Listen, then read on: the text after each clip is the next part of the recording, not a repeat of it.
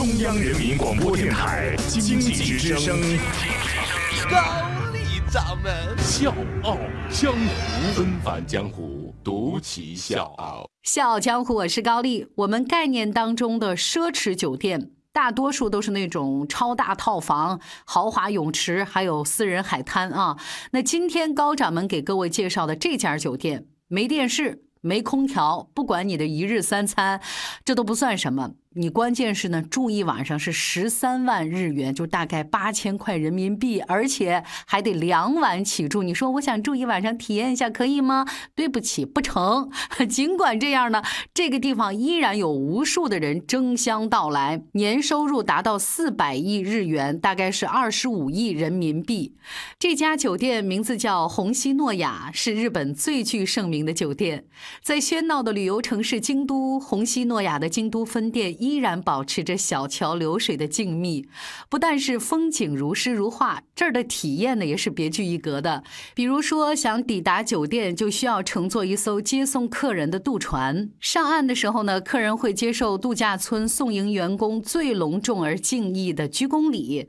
这个最具日本礼仪特色的欢迎仪式，被权威机构称作是全球最隆重华美的入场式，就是员工会跪坐在石板上讥讽否。相迎，可是就是这么一家生机勃勃的酒店，二十多年以前却面临着生存危机，几乎破产，一直到一个人接手之后才起死回生。纷繁江湖，独起笑傲，高丽掌门笑傲江湖，敬请收听。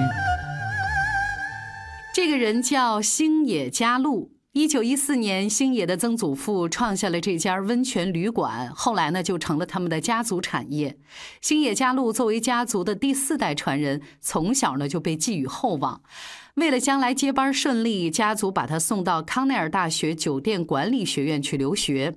两年之后，学成归来的星野佳路意识到理想和现实的巨大落差。为什么呢？因为他一直希望用现代企业管理方式来改造星野，但是遭到父亲的强烈反对。终于在六个月之后，还是因为去家族化这个问题，星野佳路和父亲发生了激烈的争执。父亲呢，气得连拍了好几下桌子，然后指着门就跟他说：“你走，你给我走。”家族继承人就这么被开除了，而面对新型的度假酒店开张，管理老化的家族企业开始每况愈下。父亲迫于经营压力，也不得不妥协。三十一岁的星野加路正式接手没落当中的家族企业，随即他进行了大刀阔斧的改革。第一项就是家族企业公司化。星野家路呢，让一些不具备经营才能的股东从岗位上退下来，然后通过董事会改选，把家族股东的人数降到一半以下。星野家路在接受媒体采访的时候回忆说：“头三年，我每天都要问员工一遍，明天还来不来上班。”星野家路呢，推出了一套量才复薪的薪酬制度，并且从根本上改造公司文化。他说：“我们需要优秀的人才加入，要做到这一点，就要让别人认为我们是一家有意思的企业。在经营理念上，星爷也是绝不妥协。甭管是家族成员还是公司元老，他就认为公司不是联谊会，是坐在同一条船上的命运共同体。”如果不知道往哪个地方开，每一位乘务员都不能各安其职。然后，比起论资排辈的老牌的日企，星野经常鼓励第一线的员工提经营改善和创新的点子，提拔有能力的员工。为了能鼓励员工给出一些实际有效的一些建议，他甚至完整的揭露公司的营业额还有获利一些具体的信息。如果他们想要成为经理，就让他们去尝试；想换职位，就让他们去换职位好了。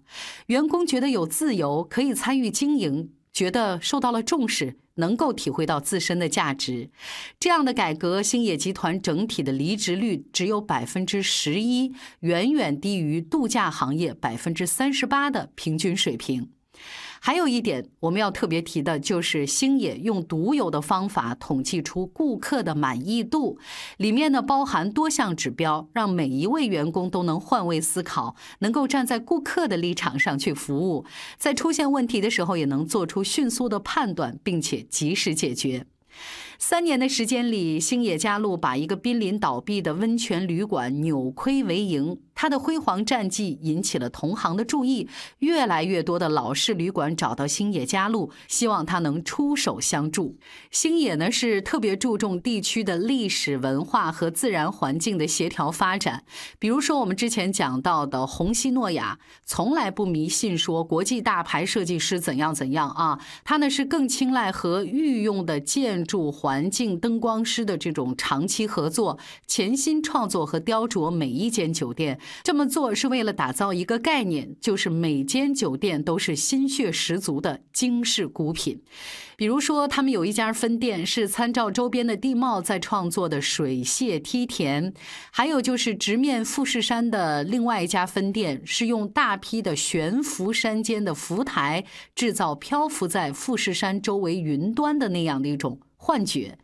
星野呢还提出酒店的经营模式要非日常化，什么概念呢？客人到这儿能体验平常接触不到的生活，比如说月下骑马、林中品茶。他非常坚信一点，就是和日常生活不一样，对旅行者来说是最基本的一个诉求。我们极尽所能的把日常感排除掉。不但如此，星野嘉路还特别善于用资本。为了扩大集团的规模，他和高盛建立合作关系。高盛负责收购，他呢是负责运营，而且采用了最新型的房屋信托基金的方式，帮助他进行迅速的扩张。有了资本的助力，现在的星野集团已经从过去的那个小旅馆变身成拥有五家品牌酒店，不但是让他起死回生了，还走出了国门，在全球很多城市开设了酒店，创下了四百亿日元的年收入。我是叶檀，向你推荐有性格的节目《笑傲江湖》，请在微信公众搜索“经济之声笑傲江湖”，记得点赞哦。还有一点我特别想说的就是星野加路，他的魄力不止如此，他把企业交给非家族的优秀成员。在一次采访的时候，他说：“要想公司持续发展，就要敢于放手，把公司交给优秀的人才，哪怕是非家族的成员。”一路下来，从破败的温泉旅馆到别具一格的日本顶级度假酒店，面对重重质疑，星野选择迎风而上，扭转乾坤。这个故事，我不知道让各位会不会有感慨。我们每个人都会有备受质疑的时刻，被质疑固然可怕，但高掌门认为更可怕的是从没去尝试。小江湖是高丽，明天见。